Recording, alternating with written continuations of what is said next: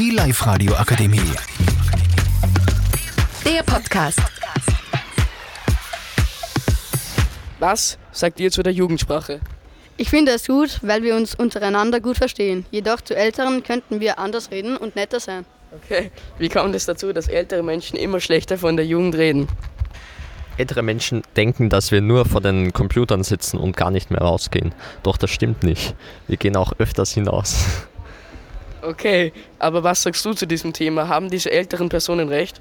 Es bedenke ich schon, die haben schon recht, muss ich auch sagen, weil man merkt ja persönlich, wenn man in der Stadt rumgeht und dann die Jugend hört, dass immer nur, es kommt auch drauf wirklich an, es gibt auch verschiedene Jugend. Die älteren Leute tun uns alle nur in die, in die gleiche Müllhaufen einwerfen sozusagen, oder in den gleichen Haufen, dass wir alle nur Assi, Assis sind und alle nur frech und keinen Respekt vor Eltern haben. Aber es stimmt gar nicht, weil es gibt viele, die Respekt haben und viele, die nichts Respekt haben. Es kommt einfach drauf an.